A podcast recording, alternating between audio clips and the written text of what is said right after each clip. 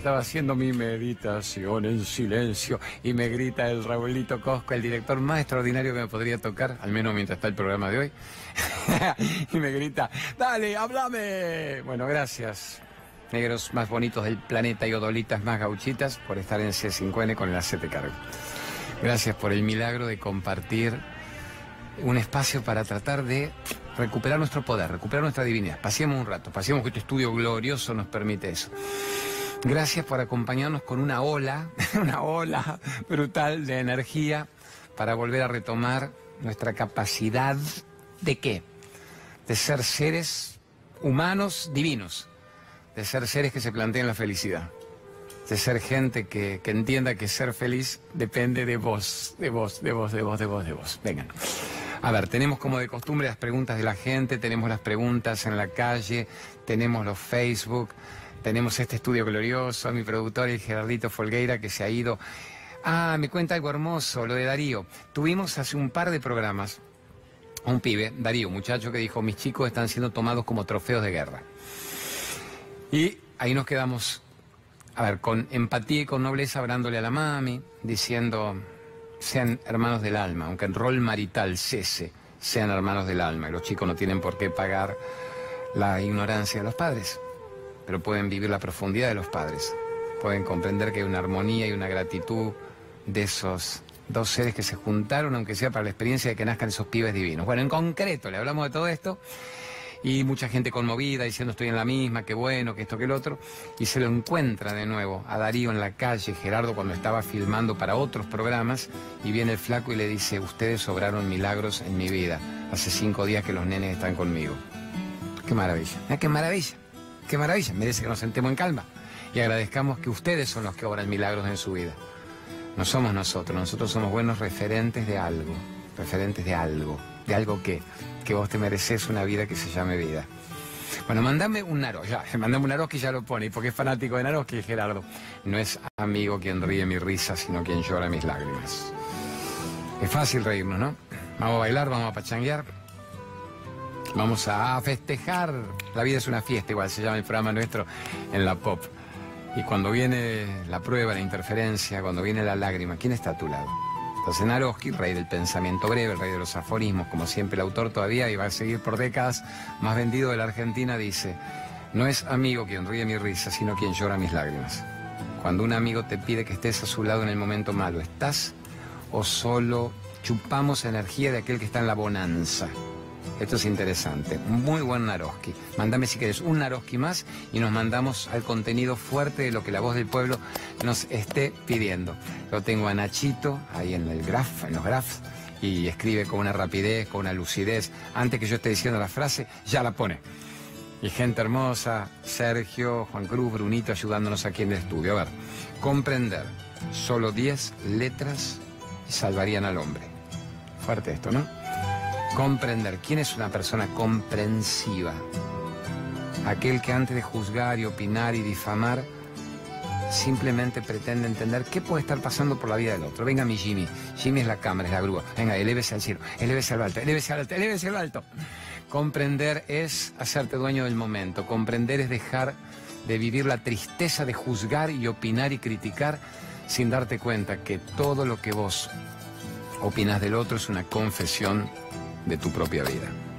Cuando el otro día, seguimos con este comprender 10 letras que salvarían al hombre, comentamos esto, tu opinión sobre el otro es una confesión lacerante de tu historia. Si estás tan frustrado, tan hecho pelota, tan víctima, tan quejoso, o te sentís vos tan feo y tan sucio por dentro, lo que es ilusorio, eso se podría modificar, que te la tenés que agarrar con el otro que vuela, que se ríe, que brilla, que te quiere compartir a vos también elementos para que seas feliz. Entonces ahí vamos a una gran frase, Nachito tu opinión sobre el otro o tu opinión del otro es una confesión de tu propia vida. Vamos con esa, que por ahí la tenemos, un clásico nuestro.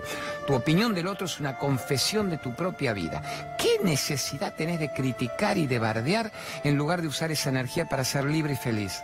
La buena pregunta en todo caso es, no importa si el otro lo entiende o no. La ignorancia es muy contagiosa y dura, es muy duradera, es muy agónica, son vida tras vida para entender salir de la ignorancia y entrar en el autoconocimiento. Lo interesante es a vos, al que lo critican, al que pueden juzgar y opinar sin conocer nada de tu historia. ¿Te afecta todavía? ¿Te afecta la opinión ajena? A ver, ¿te afecta? ¿Te afecta la opinión ajena? Muy fuerte esto. No debería. No debería afectarte la opinión ajena. Ya no. Ya te afectó, ya habrá hecho estragos emocionales en tu vida. Ya no. Protagonista de mi historia, protagonista de mi historia. No más actor de reparto berreta de las películas ajenas, no más actor de reparto de confesiones de su propia vida. Fíjate el que habla peste de vos, analiza lo que le está pasando, se demuele, se cae a pedazos su estantería, el odio, el rencor, lo matan celularmente antes de tiempo y cree que está vivo y puede opinar. Entonces no, no perdamos tiempo en eso, no perdamos tiempo en eso y no más. Y salgámonos de la víctima, que hoy seguramente hay preguntas del rap de la víctima. Ya nos reímos porque en mi casa el otro día con, con Amita, con mi hija, con Debbie, que son las chiquitas, tengo mis varones grandulones médicos y las chiquitas. Y le digo, ¿te das cuenta que es un, un rap esto? Me pica, me duele, no vino, no me llama, me mata el pasado, me angustia el mañana. Y sigue, veo todo oscuro, no tengo más futuro. Es un rap, nos reíamos y empezamos a hacer, wow. Digo, enseñame los movimientos del rap para aprenderlo otra vez. Pero era un plato era muy loco, era con este gobierno todo es un infierno, a ver, con mi pareja todo es una queja, mucho sufrimiento, no tengo más salida, mucho lamento, se me va la vida. Lamento bolivianamente argentino es este. Bueno, hagamos una cosa, vamos a una primera pregunta. Que, que, tenga que ver con no seas actor de reparto de la película ajena con el rap de la víctima y todo el que seas el pobrecito, el universo, le larga limosnita. Hoy que lo vi, estaba el chino ahí con Agustina, la divina de la Agustina Casanova, lo tenía el chino Agustín y yo no sabía que rapeaba. Y rapeaba, rapeaba el flaco. No entendí nunca por qué se meten las manos en las bolas cuando rapean. Me explican que es un poco el movimiento trap. O sea, yo, oh, cha, cha, oh, oh, cha, cha. Bueno, más el, el trap de la víctima. Mándeme una pregunta buena a usted, Gerardo Folgueira, que se ha ido a la calle como la voz del pueblo. A ver qué nos dice Buenas tardes, soy Graciela de Derqui. Lo que quería preguntarte, Claudio, es si en una familia se puede pelear a través de un inconveniente de dinero por una herencia. Y amor, obviamente. ¿Está claro eso? Me refiero. Es la herencia de una casa y los hijos se pelean para recibirla. Entendí. ¿Puede ser? ¿Hay habrá alguna respuesta para eso? a tratar de darte respuesta para eso. Puede ser, vos no lo estás contando. A ver si te sirve de algo, mi negra. Las historias más tristes que yo he conocido son las de la gente que se pelea por dinero. Las historias de los más ricos. Mira, me han invitado a distintas charlas por distintos países, gente muy rica. Rica, rica, rica, rica. Mucha guita. Cuando vos entrabas en su historia, cuando entrabas en las decodificaciones, en las charlas, contrataban mi charla. Y yo le decía, pero no entendés que estás muerto en vida con los millones de petrodólares que tenés, no entendés que se están matando entre historias de adicciones, de traiciones que hacen, pero que los papas de la Iglesia Católica de la historia empalidezcan al lado de ustedes. Es muy fuerte esto. Eso hace que, que Lucrecia Borgia y todos los quilombetes de los Medici habido y por haber son nada al lado de ustedes. Entonces ahí es donde vos te das cuenta. La guita traiciona, la guita modifica. Por la guita se pierde literalmente la posibilidad de una evolución espiritual rápida. Es como que todo tuviera un precio. A un nivel mundano se dice, todo se negocia, menos la libertad. Trago esa también, Nacho, me gusta para que después juegues. Todo se negocia menos la libertad. ¿Qué se negocia? ¿Ve? El horario, el cine. Se puede negociar la herencia. Negociar. Significa póngame un abogado, póngame el contador más brillante, póngame el auditor, póngame toda la parafernalia legal para que nosotros dividamos las cosas como deben ser. Y entre gente inteligente los números tienen que ser bastante ecuánimes, salvo que ahí después entre que, no, el tiempo que yo viví, los sacrificios que yo hice, vos no estuviste nunca y empieza a aflorar el rencor, el resentimiento, la historia de la ignorancia de una vida. Y te das cuenta otro aforismo de Naroski, que no hace falta notarlo, pero es la verdadera hermandad, no es la hermandad de sangre, es la hermandad que te da la vida. Y te llevas y te entendés mucho mejor con un amigo de lucha, de batalla, de este oficio para el que no se te prepara, que es vivir, que con la gente que genéticamente sanguínea tenés en tu vida. Las historias que conozco, amiga, que preguntaste lo de la herencia, son incalculables. Es decir, la herencia nos ha dividido. No me hablo más con mi hermana después de siete años, después de la muerte de mi viejo, por la guita que pidió, porque además yo fui la que estuve, ella nunca estuve, y se mueren. Cáncer más, cáncer menos, tumor más, tumor menos. Los más belicosos, los más peleadores aguantan más, porque largan el veneno hacia afuera, entonces el cáncer no hace estragos rápido. Los más pasivos se comen todas y se devoran todas, explotan. Son los asesinos seriales que te matan y te revientan o entran con el tumor galopante y se van en seis meses. Entonces, claro que se puede. Lo de la herencia. Volverlo a poner lo de la herencia para que se sienta identificada la señora. ¿Qué es lo que no tenés entonces que caer? No, no incurras en ese ego herido. No incurras en ese ego herido que se pierde a sí mismo por la guita de turno. Te hacen un juicio, contratas el mejor abogado. Pero mientras dura el juicio, interesante esto, porque la, que la cámara está y me, agacho y me pongo a la altura de la, de la Jimmy. a la altura de la Jimmy, me pongo para acá. Y, saludamos este, este, equipo de robótica hermoso que tiene el, C5N. Un honor que nos den una tecnología de avanzada para los grandes temas del alma. Entonces, cuando te hacen un juicio, contrata el mejor abogado. Pero no te involucres emocionalmente en el juicio cada minuto diciendo cuándo le ganaré estos hijos. ¿Cuándo? Porque te morís vos antes de tiempo aunque le ganes la guita. Entonces se juega el juego, lo juego bien, pero que el juego no me juegue a mí. ¿Se entiende, tesoros? En la India te decían, no es que vos te liberes de tu necesidad de pelear por lo tuyo, pero si emocionalmente en esa contienda te involucras de modo tal que el otro te genera un rencor y una ira apabullante, morís antes de tiempo, antes de ganar el juicio. O si lo ganases, te lo va a gastar en remedio oncológico, entonces no tiene sentido. Poneme algo de la pareja, vos negro loco, el, Nachito Brillante, el documentalista de la vida de los lausianos en la Argentina. Poneme algo de la pareja, sea que hubo mil preguntas. Siempre quiero estar en pareja. Estamos en un retiro estos días, terminándolo en San Miguel. Después les vamos a recordar que este domingo justamente estamos en Liniers. Después lo ponemos, después lo ponemos en Liniers. Va a ser un golazo en Villaluro, en Mataderos. Las 100 preguntas a priori que entraron tienen que ver con la pareja. Siempre quiero estar en pareja, al menos la, piba esta, no sé si es una muchacha o un muchacho, sincera. Siempre quiero estar en pareja. ¿Por qué quiero estar en pareja? Porque no sé quién soy. Entonces, si el otro más o menos me llena los huecos de mi carencia, me siento acompañadito. Es decir, no sé quién soy, pero puedo mirarme a través de tus ojos. Puedo saber que si estás conmigo yo me siento acompañado o acompañada. Sigue la brutal carencia. Necesito que me llenen los huecos de mi soledad. Solo una persona que está divinamente bien sola puede estar divinamente bien acompañada. Solo una persona que se encuentra tan bien consigo misma que para estar con otro diga, si voy a estar con otro, tiene que mejorarme este estado energético, tiene que embellecerme aún más lo que yo siento cuando estoy en soledad. El tema es que hay dos clases de soledad. Veamos dos clases de soledad, genios. La soledad que toma, es un mar de, estrellas, es un universo, es un universo álmico. Lo que hace este director hijo de P, sos un cretino filmando, brillante. Raulito Cosco, el ombligo del mundo, el Cusco. Che, qué, lujo, qué lujo, qué locura. Pero que la locura no nos saque de la buena reflexión. Hay dos clases, estoy en medio del cosmos. Estoy en medio del cosmos. 2001 dice el espacio, me siento Kubrick.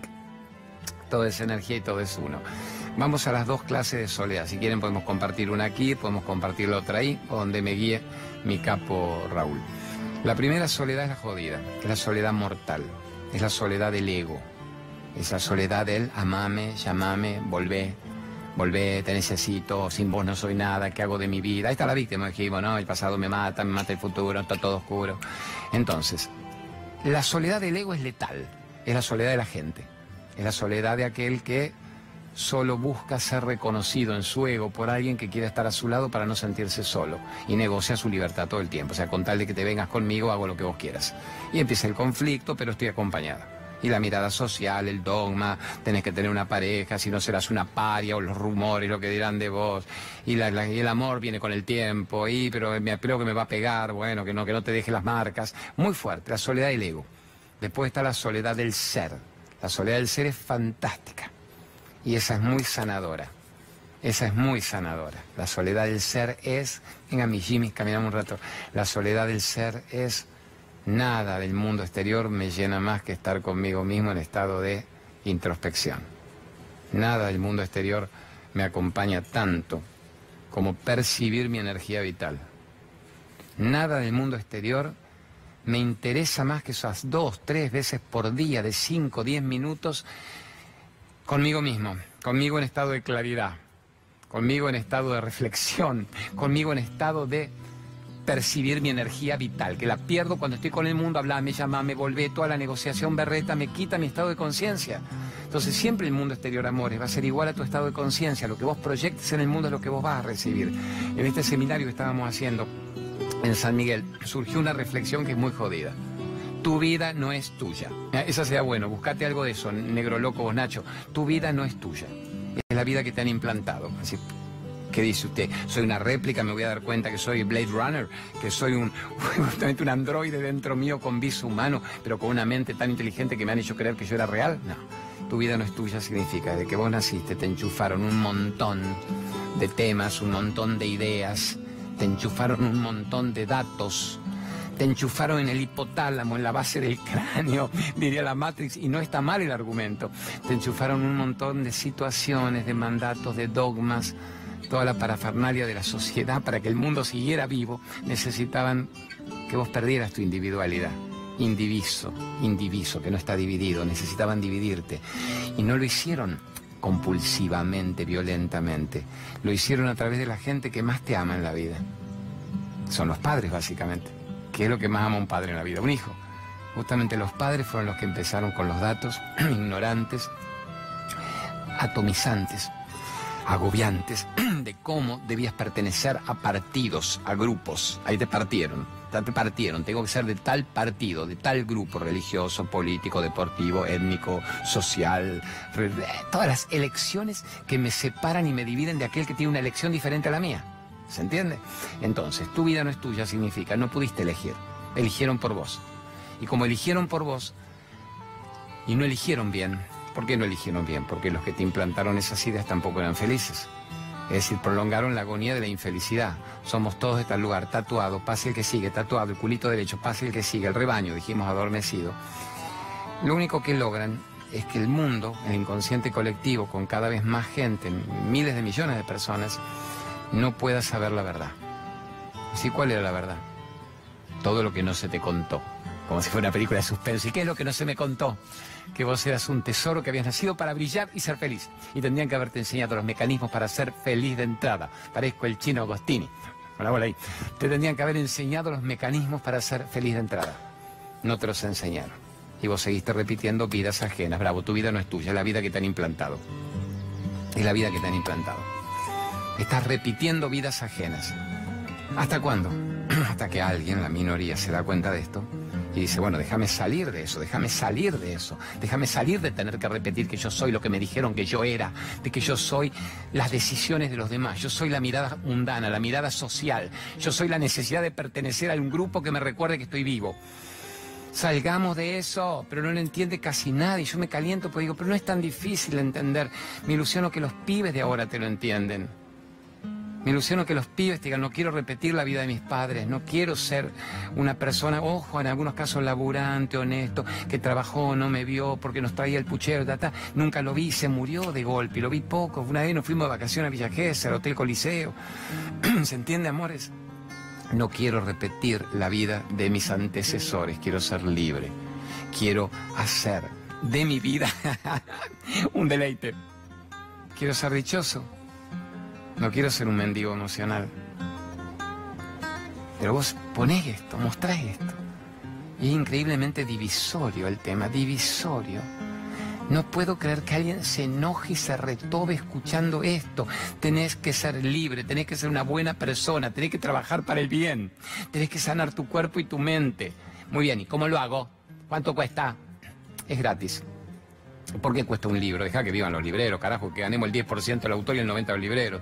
¿Y por qué tengo que tomarme el polen, la espirulina? Porque tiene aminoácidos esenciales que tu cuerpo produciría, pero vos no lo estás haciendo.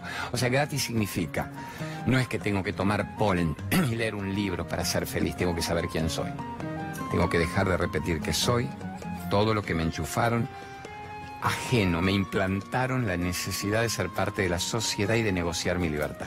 Esa es la gran cruel decisión. la mitad lo agarran, la mitad no. La mitad lo agarran, la mitad no. Y de los que lo agarran, eh, la décima parte se anima a vivirlo. ¿Por qué? Miedo. El que dirán, la mirada social, el juicio, me van a... El ostracismo en la antigua Grecia. Ralealo. Sacalo de acá, es diferente. Es contagioso. Muy jodido eso, muy jodido eso. El que va siguiendo al rebaño vive pisando bosta. ¿Saben quién dijo eso? El gran García Márquez. Hasta puedes ponerlo. En realidad pisando bosta lo pusiste porque vos sos un educado, el Nacho de los grafos. Es vive pisando mierda. La frase es mierda. y es premio Nobel de Literatura. ¡Mierda! García Márquez, el que vive pisando rebaño, vive pisando mierda. Déjalo y bosta que me ha educado para las señoras de Odol. Tenés que tener una vida que sea tuya, no podés confundir ganarte la vida con tener una vida. No podés confundir sobrevivir con estar vivo, no podés confundir eh, la mirada social con quien yo soy. A ver, tengo reconocimiento, tengo críticas, me aplauden, me halagan, me vituperan, me injurian, taca, taca, ta. ¿Quién sos? ¿Quién sos? ¿Cuándo vas a entender que vos sos diferente a lo que pidieron que fueras? Vos sos tan diferente a lo que pidieron que fueras. Y mientras no lo logres, mientras no te quites el chip con amor, con gratitud, con nobleza, habría que entender algo. No lo hicieron adrede con lo que cuesta tener un hijo. No es que tus padres dijeron, ahora que lo tuve, le voy a romper el hipotálamo, lo voy a afiliar a la Matrix para que jodan uno más de nuestra familia. No, si hubieran sabido, si ellos hubieran despertado, si hubieran captado la verdad, no lo hubieran hecho. Pero era lo que sabían y te inculcaron la culpa, el miedo de sus estructuras religiosas, del sistema de poder, de todo aquello que justamente ha hecho la malentendida religión para dominar al planeta según los requisitos de los popes de turno. Te han criado los fundamentalismos, no te crió la libertad. Y como tal, tendes a ser fundamentalista y dogmático y tendes a tener mucho miedo. Miedo a la vida y miedo a la muerte. Y tendes a tener mucha culpa porque no sos feliz y porque a vos te impusieron mandamientos para que fueras feliz. Mandamientos que no ibas a poder cumplir, por eso son mandamientos. No los ibas a cumplir, entonces como había un sistema de premio y castigo, si vos cumplías los mandamientos irías al cielo, si no los cumplís al infierno. Como no los cumple nadie, ya te condena al infierno de cabeza. La gente tampoco es tan idiota y dice, no habrá un diablo que me hace como un pollo al espiedo. Pero tienen culpa. ¿Cuáles son los mandamientos? O sea, no mentir, no robar, no desear la mujer o el culo ajeno no matarás. Yo acepto que no han matado ustedes ahí, algunos habrá chimpoteado unos cuantos, pero ¿quién no miente? ¿Quién no desea lo del otro? Te han puesto mandamientos imposibles de aplicar hasta que no captes el único mandamiento posible que era, sabe quién sos. Porque si sabes quién sos, vas a saber quién es el otro. Y el otro...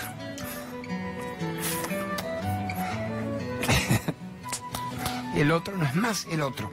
El otro sos vos en ese cuerpo. Si vos entendés esto, no le harías ningún daño al otro. Porque todo daño que hagas al otro, te lo haces a vos mismo.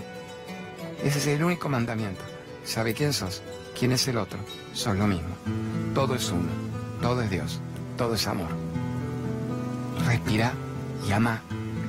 Y déjate de joder. Respira y ama y sanate.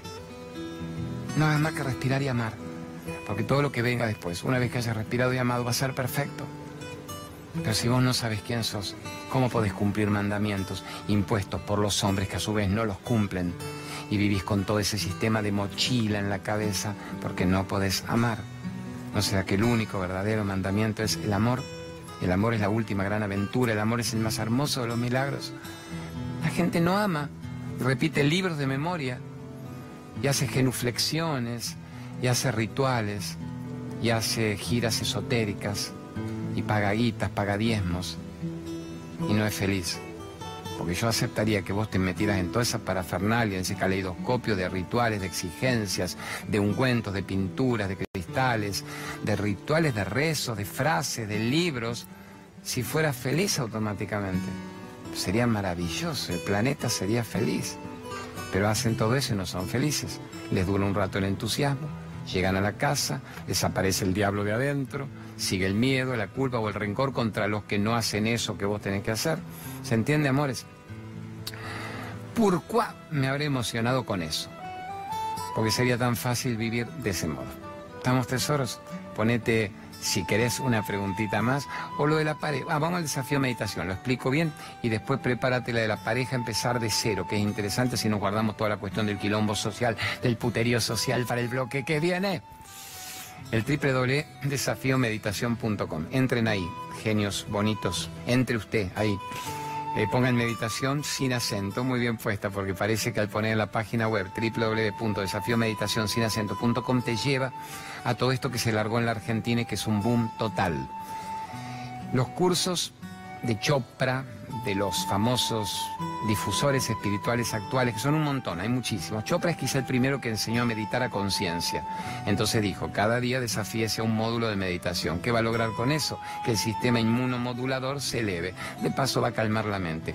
Un médico tucumano, que ya lo conté acá, Adrián Jaime, que es brillante, estudió con Chopra, nada menos que con Chopra en La Joya, California, lo trajo a la Argentina y me pidió a mí, me dice, Claudio, vos sos el difusor más masivo de lo que es espiritualidad práctica. Enseñale a la gente esto. Entonces yo le dije, yo solo te lo hago si vos como médico lo avalás a un nivel científico y vos enseñás cómo la inteligencia emocional, cómo las neuronas, cómo los daños hepáticos y el intestino como segundo cerebro está reflejando tu mente y yo enseño entonces a meditar la parte mental, emocional, el miedo, la culpa, salirse de la ira, qué misión tenemos en la vida y generamos esta maravilla. Son más de 40 módulos, de Chopra son 14, ahora hace uno de 21. Los nuestros son 40 y pico de módulos, videos, es una información apabullante de buena exceso de información para que cada uno haga un rato por día. Así que entren amores, desafíomeditación.com. Y obviamente la única condición que yo le puse a este médico fue, si Chopra cobra esto miles de dólares, vos tenés que cobrar lo que vale una cena, lo que vale ir a tomar un plato de comida con el postre y con el chupi. Y me dijo, sos un hijo de P, no podés. dije, sí podés. Es la Argentina de hoy. Hay que ayudar para que todo el mundo pueda acceder, que le cueste algo, que le cueste el esfuerzo de decir, no me voy a chupar ni a fumar en el día de hoy, pero me hago esto. Así que entren www es un golazo y va a durar un mes más, no más de este modo, después lo tienen para un año ustedes en su carpeta, en su computadora, en su material. ¿Quién se va a anotar, Raulito o Gerardo? Los dos se anotan ahora. Me gusta, ojalá cúmplanme. Tienen la página abierta, cúmplanme. Bueno, mandame una, la pregunta de la pareja que quiere empezar de cero y con eso ya nos vamos a una primera tanda. Me separé y tengo que comenzar de cero. Si pienso en esta pregunta, mi hermosa cámara 1, es habitual. También hoy en el retiro, la semana pasada, en el Facebook de anoche, es me separé y estoy muy mal. ¿Qué hago? Va a tener que estar bien. ¿Qué dijimos antes? Cuando me separo tengo la ocasión de estar divinamente bien solo para eventualmente después estar divinamente bien acompañado. Pero si no uso el tiempo de mi separación para descubrir mi potencial, saber quién soy, de qué soy capaz, ¿Qué historia puedo modificar que me llevó a separarme antes? ¿Por qué me separé de una persona? ¿Porque esa persona era muy mala y yo soy muy bueno? No, me separé de esa persona porque hubo una incompatibilidad de afinidad vibratoria.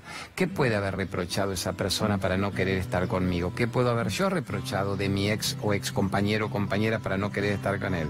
Entonces ahora puedo ser la mejor versión de mí mismo, pero tengo que descubrirme en soledad. tengo que descubrirme en soledad, no tengo que tenerle miedo a la soledad, tengo que entrar en la soledad del ser, la sanadora, no en la soledad del ego, la patética. Entonces cuando me descubro en soledad, en realidad uno empieza de cero todos los días su vida. Siempre empieza de cero. Oh, tenés la vaquita atada. No, de cero quise decir que no tengo pareja. No sabemos si nos despertamos al otro día, cuando nos vamos a dormir esta noche. Entonces, ¿qué significa eso? ¿Qué significa? Siempre estoy solo frente a la existencia. Siempre empiezo de cero. Es maravilloso eso. Soy fresco, soy nuevo, soy vital, soy espontáneo, soy lo que yo soy. Es maravilloso eso. Siempre empiezo de cero. Es una maravilla, no es un drama. Todo mi pasado no existe cuando decido saber quién soy. Y si el pasado te acompaña es porque tu mente lo permite o porque le diste cabida a la mente de los otros para que te lo permitan. Entonces, si vos sos un actor de reparto de la mente de los otros, siempre tu pasado te va a asignar, definir, joder y matar antes de tiempo porque no podés empezar de cero. Entonces, es una maravilla que la flaca esta hermosa diga, me separé y empiezo de cero. Todos empezamos de cero en este instante, en este instante estamos de cero. Primer día del resto de una vida.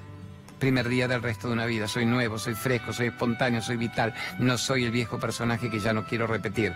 ¿Se acuerdan de la película La Matrix, que a mí me gusta tanto? El, personaje del Keanu, el Keanu Reeves, Neo, Neo. ¿Qué es Neo? Nuevo, fresco, vital. Solo cuando seas Neo, nuevo, empieza el asunto. Solo cuando sea nuevo, en este instante empiezo a percibir quién soy.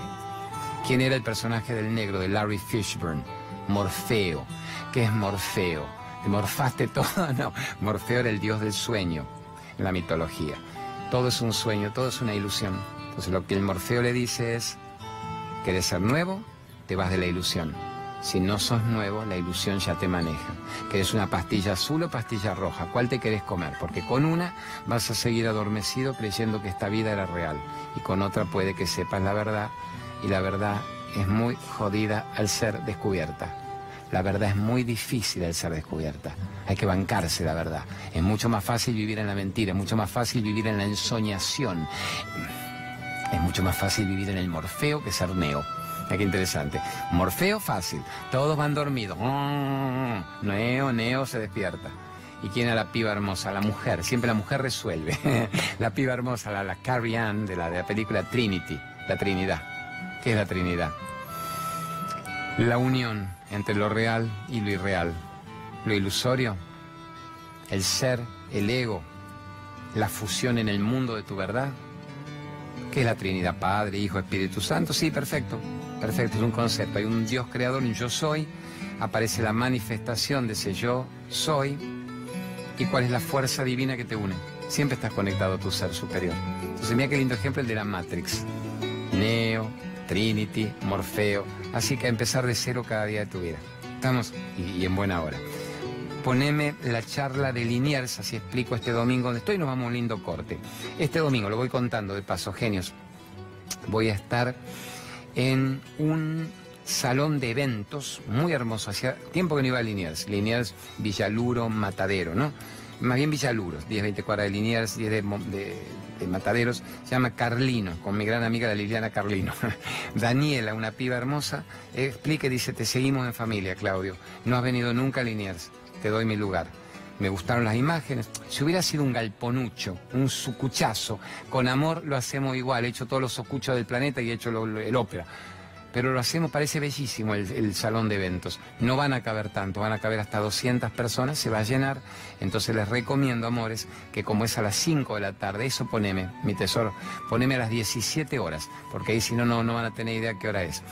Va a ser a las 5 de la tarde y la chica esta lo va a abrir a las 4. Entonces estén ahí desde las 4. Bravo, ahí ponemos las 17 horas, eso. 4 ya va a estar abriendo, se van ubicando por orden de llegada. Yo llego a las 5 se cobra 350, no más de 400, 400 pesos. Cuando regalamos libro y CD, se regala un libro y un CD, bien accesible, y la vamos a pasar divinamente bien. ¿Quiénes somos y cómo quitarnos los límites de una vida? Es este domingo a las 5 de la tarde. ¿Estamos tesoros? No, me quedé pensando, el, premio que nos da C5N, porque ahora estamos saliendo a las 9 de la noche de hoy sábado, ¿verdad? Mañana domingo vamos a estar también a la, a la 1 de la tarde con el mismo programa. ¿Por qué? Hay una explicación hermosa que me regalan Nico Bocache, Vero Aragona y el gran Carlito Infante, que es el que está bastoneando los destinos de programación del multimedio. Después de marzo, cuando ahora empieza la temporada política, que solo sabemos, voy a volver al horario original. Es como que yo ligué dos meses de verano maravillosos por todos lados. El horario original siempre fue pensado para el sábado tarde a la noche y los domingos a las 13. Y como no fue, gracias a ustedes muy bien y se me dio mucho, mucho en audiencia, me han obsequiado dos meses, el sábado a las 21, el domingo a las 21. Así que esto lo voy a tener dos semanas más. Entonces ya vamos recordando al estar los domingos al mediodía que ese va a ser nuestro horario del año. Contra la, la Mirta, Divina, la Chiqui Legrand, van a almorzar con la Chiqui o con el Chucky. Así que este programa mismo está saliendo domingo a las 13 horas mañana y a las 21 de mañana domingo vamos con uno nuevo con todas las grandes preguntas. ¿Estamos tesoros? Vamos a un corte, venimos con los sponsors, agradecemos técnicas, médicos brillantes, recomendaciones y podemos seguir con las grandes preguntas del quilombo social. Se me pica, me duele, no vino, no me llama, con este gobierno todo es un infierno. A ver si están así o a ver si yo puedo modificar. Ayer yo me caminé muchas cuadras, necesitaba despabilar, me habíamos estado grabando en Radio 10, en la Pop, donde ahora, Radio 10 ahora ya de hecho hasta la medianoche, ¿no? Estoy. Y mucha gente con un descontento atroz.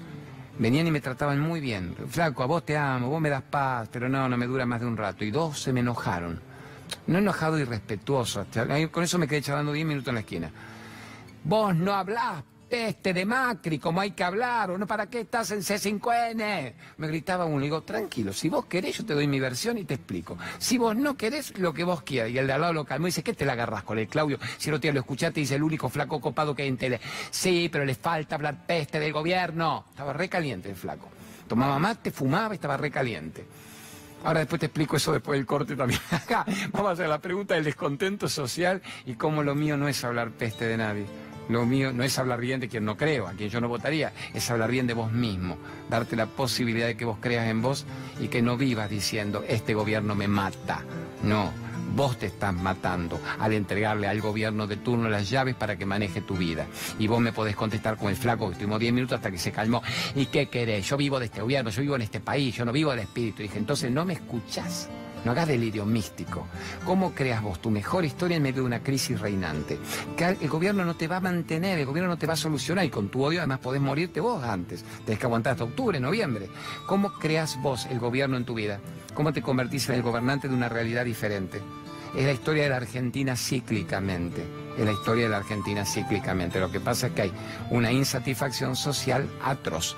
Amores, seguimos entonces. Elementos para que vos estés cada vez mejor con vos mismo. Gracias por existir y vamos con la siete cargo.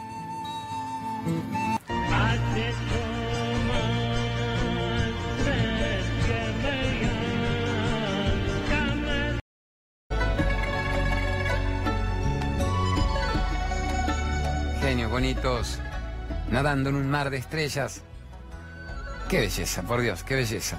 Un día me mandé un quilombo, estaba escribiendo una de las notas en los grandes portales en la playa de Conchal.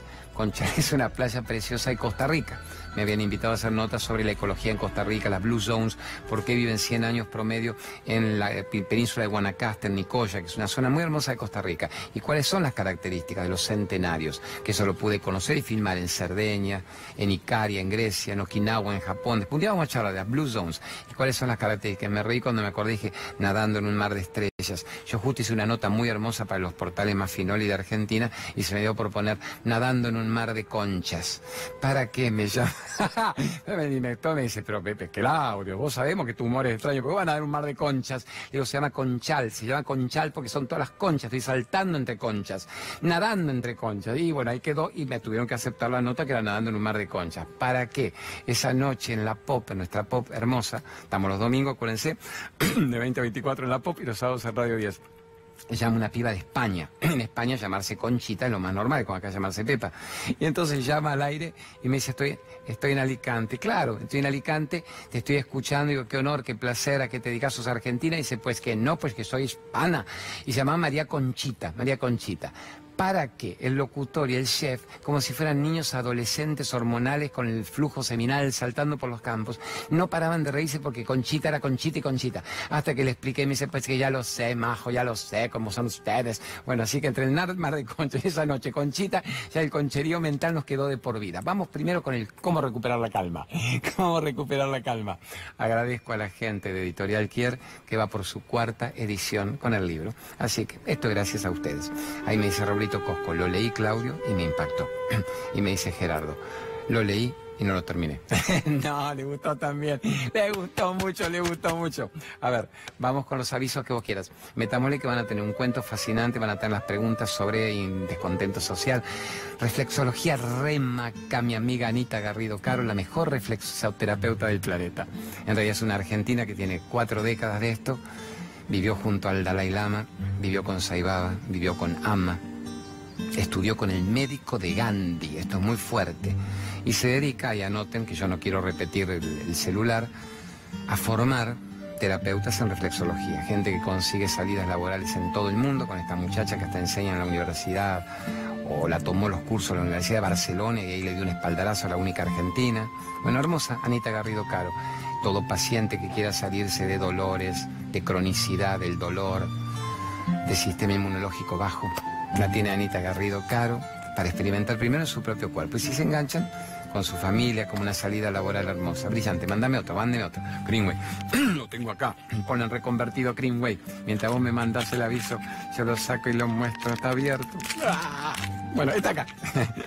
no tengo con qué abrirlo. Son los blisters. Yo me tomo por cábala antes de grabar, de hacer, de estar en las notas, en los programas. Esto cuando voy en las giras. Uno solito, medio vaso de agua tanto el polen como la quinoa. El amarillito es la quinoa reconvertida. Todos los oligoelementos, los aminoácidos esenciales y excelentes en tantas patologías, inmunomoduladores. Así que gracias a mi amigo genio Gustavito Mendiburo Esto lo pueden encontrar en todas las dietéticas del país, en todas las farmacias grandes del país. Llamando incluso al teléfono y del polen lo pueden conseguir mil veces más económico. Mándeme otro. Cristina Pérez. Ahora, voy con una mujer muy extraordinaria que es la que alivia los dolores musculares permanentes haciendo un trabajo en la base del cráneo, donde está el Atlas, que era el Atlas en la mitología griega, el que cargaba el mundo en sus hombros. Parece que cuando tenés desalineado esto, los quilombos son continuos por todo el cuerpo. La maravilla de esta mujer es que es una sola sección, una sola sesión. ¿Qué sección te harás en una sesión? Una sola sesión. El día que a mí me dolía tanto y no aguanté más, me hablaron de ella, dije, decirle que si me alivia en una sola sesión, se lo recomiendo gratis de por vida. Y le hice varias notas, en Radio 10 y en la POP, fue toda mi familia. Tres minutos dura el tratamiento en sí, es una hora que está sentado por todo el estudio radiológico o todas las radiografías, químicamente, qué está pasando en el cuerpo. Luego son tres minutos, es una maravilla. Así que el Atlas de Cristina Pérez. Mándeme otro, genio, mándeme otro. Ah, mi médica favorita, Lorena es gran médica en homeopatía, en terapia cráneo-sacral, medicina natural, la famosa medicina ortomolecular, como aliño mente, cuerpo, espíritu. Yo antes de literalmente hacer los programas, me regalo con ella una hora, una hora y media. Megadosis de vitamina C, que para elevar el sistema inmunológico, para prevenir patologías incluso extremas. Y luego del cráneo al sacro, al coxis, una terapia extraordinaria. Pocos médicos lo hacen en la Argentina, contados con los dedos de una mano. Y esta muchacha brillante está teniendo un éxito extraordinario. Así que la gran Lorena Toapanta Vera. ¿Qué más, corazón? Dejar de fumar, ¿cuál me falta? Ah, no más. Aromaterapia, los folifemos. Eh, acá, mostrame esto, mostrame esto, mi genio. Ya que esto nos acordamos y lo guardamos. A ver, espero no dañarme a mi Jimmy, a mi grúa, si le hago... Tenemos en aromaterapia el ver cómo las plantas el estudio del aroma de una planta que no hay nada más sublime que el jazmín, que la lavanda, que el cedro, que el tiro, que la valeriana. Lo que es maravilloso. Incienso, mirra, como le llaman los reyes a Jesús. Y son grandes formadores también de aromaterapeutas. Y más que nada es que aplico en mi vida para armonizar mi hogar, cómo puedo mejorar síntomas energéticos. Es cómo armonizo literalmente el ambiente. Ahora que están todos con la la gran Maricondo en Netflix, la, Feng Shui, ubicadora de cosas. ella dice, aromaterapia es la clave para que también, amén de que desapegues, te desapegues de los objetos, te despojes de todo lo acumulado, la aromaterapia es lo que va a obrar maravillas en tu ambiente. Así que en buena hora, mil felicitaciones, grandes terapeutas florales. Mándame el último, que es el de cómo dejar de fumar. Cómo dejar de fumar son los datos de Luis Brager. Eh, fumar es, ¿qué vamos a explicar? Que gasta la guita del mundo y se dice que un paquete por día son 15 años menos de vida, según estudios discutibles o no de Harvard, es muy malo, es veneno. Que te gastas 30 lucas por mes en comprarte un paquete por día. Es una locura, 30 mil por año. Por año, yo digo 3 mil lucas, no, por 3 mil pesos, barbaridades, y te estás matando antes de tiempo. Este hombre, cada vez que lo llevamos a Luisito Braje a la radio, explotan los micrófonos, las preguntas, es cómo dejar de fumar en el momento. Yo nunca fumé, pero digo es verdad, y me cuenta los famosos de la Argentina cuyo nombre no doy yo, él los da en el programa. Cuenta esto, esto, este, este, tal intendente, tal concejal, tal gobernador, la esposa de él, los dueños de la tabacalera de turno con cáncer después de esto, y cómo los ayuda a dejar de fumar. Así que ténganlo como una recomendación extraordinaria a Luisito Brager. Si usted está de acuerdo, me levanto y vamos a hacer las preguntas. Bueno, mande un Naroski. A mi gran José Naroski como cábala antes de las preguntas de la gente. Wow, respirar no es vivir. Respirar no es vivir. Uno respira automáticamente porque el aire es gratis. ¿Y cuándo se vive? Cuando uno respira conciencia. Cuando uno respira conciencia. Cuando se hace consciente de la bendición de estar encarnado en el planeta y cada inhalación te lleva a lo más profundo del yo soy. Yo soy. Eso es respirar a conciencia. Me gusta la, frase, la canción del honrar la vida de la Blasque, de volar con las alas del alma, o sea, no transcurrir, vivir en serio, no confundir ganarse la vida con tener una vida. Así que respirar no es vivir. Vamos a la pregunta de la gente. Mande genio querido, a ver, sorpréndame. Vamos. Vamos, vamos, vamos. Mi nombre es Paola, soy acá de Palermo. estoy muy preocupada por la situación del país, se me va la fe, no tengo ganas de nada, realmente estamos muy mal, ahora estoy desocupada, no nos veo con mucho futuro y realmente estoy muy triste, necesito un poco de motivación porque no, no nos veo bien. Danos una respuesta, por favor. Amor mío, sos una dulce, Paola, lo dijiste con dulzura. Si te hubieras encontrado con los flacos que me pararon en la esquina a mí de la radio, te hubieras asustado. No malo, nunca llegaron a esto, a esto no. Pero uno que me, que me dice, mira Claudio, nos estuvimos viendo el otro día y este empezó, sí, vos hablas muy lindo. Dice, no, no te detesto a vos, flaco, vos hablas muy lindo, pero a vos te falta algo. Y yo dije, ¿van a venir con qué quilombo? Me dice, no lo odias a este tipo, no lo detestás. Le digo, no, mi, mi vida no es el odio. Querido, yo te estoy diciendo que el odio te denigra celularmente y te morís antes de tiempo. Mi vida nunca va a ser el odio. Mi vida es qué hago cuando la ineficacia exterior me dispara que yo genere en mí un talento y un potencial que hasta ahora no estaba descubriendo. Entonces va para la flaca hermosa rubia esta, es... Desde el primer programa te decimos cómo generar abundancia pero no solo de guitita, que yo entiendo, cuando te ponen las tarifas de un 26% cada semana, cuando la inflación es del 47% mayor que en 30 años, es obvio que hay una desesperación del miedo y la polémica de Pinti, Casero defendiendo, Majul que se la da, Pinti con la diabetes, con la insulina, todos son pequeñas pajas, pajas, pajas, cháchara de una situación que es nadie está contento, nadie está contento cuando vienen las encuestas y te dice, usted está condenado, hablamos de los que lo votaron, no, un 9%, un 8%, según tú dices, sí, sí, yo lo sigo bancando en todo. Obviamente hay gente que tiene un tan altísimo poder adquisitivo a la que no le jode la insensibilidad, el exceso, la tarifa, la acumulación, el desgaste permanente de que no hay descanso sin que venga el nuevo golpe. Eso hablamos de los que hubieran votado el gobierno. Siempre un tercio, un tercio y un tercio dijimos. Un tercio que igual lo volvería a votar porque se asusta con la posibilidad de que venga lo mismo. Un tercio que jamás lo votaría porque quiere lo anterior. Y un tercio que dice no quiero ni esto ni lo otro. Entonces vos siempre tenés que adecuarte con calma, con rigor, que es lo que querés. Obviamente, si no estoy satisfecho con esta persona, no lo voto. Esta tampoco. ¿A quién voto? Al que venga. Ninguno. No quiero. Lo que quieras. No te mueras antes de tiempo. ¿Cómo genero abundancia? ¿Cómo genero abundancia? Desarrollando en mí talentos que tengo, pero que no estaban explorados. Y vos tenés 20 pirulos divinas. En el retiro mío de San Miguel, hoy, estuve con un señor de 60, espero que no tenga menos, parece 60, parecía mayor que yo un poco, que tuvo un problema de salud, no puede trabajar como herrero, la herrería fue su vida, y tiene que salir a ver qué hace. Su hijo afortunadamente lo puso a manejar el camión del hijo para que el padre esté activo, entretenido y no se me muera gagao Alzheimer antes de tiempo. Y le digo, ¿te molesta manejar el camión de tu hijo? No, no, no estoy bien. ¿Qué te gustaría hacer? Pero tenés que fabricar talento, no puedes haber sido un herrero toda la vida. Sí lo fuiste. Ahora las circunstancias te fuerzan a que aprendas, que te salgas de la zona de confort, que hagas que tu cerebro se abra y no venga el Alzheimer galopante, que no venga una demencia senil, que no venga la aterosclerosis, de que de la depresión oscurantista. Todos merecemos saber hacer otras cosas y vivir de esas cosas. En las peores crisis, la gente que fabrica algo nuevo es la que instruye a los otros sobre cómo la crisis era crecimiento.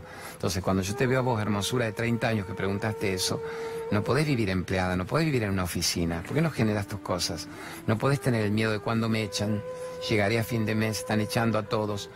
Este es el momento clave para que una persona se tome dos días, tres días, sin odio, porque la energía del odio no solo deprime tu sistema inmunológico, sino que evita que tu mente esté creativa y atenta. Esa es la energía del odio. No hay que odiar, hay que elegir.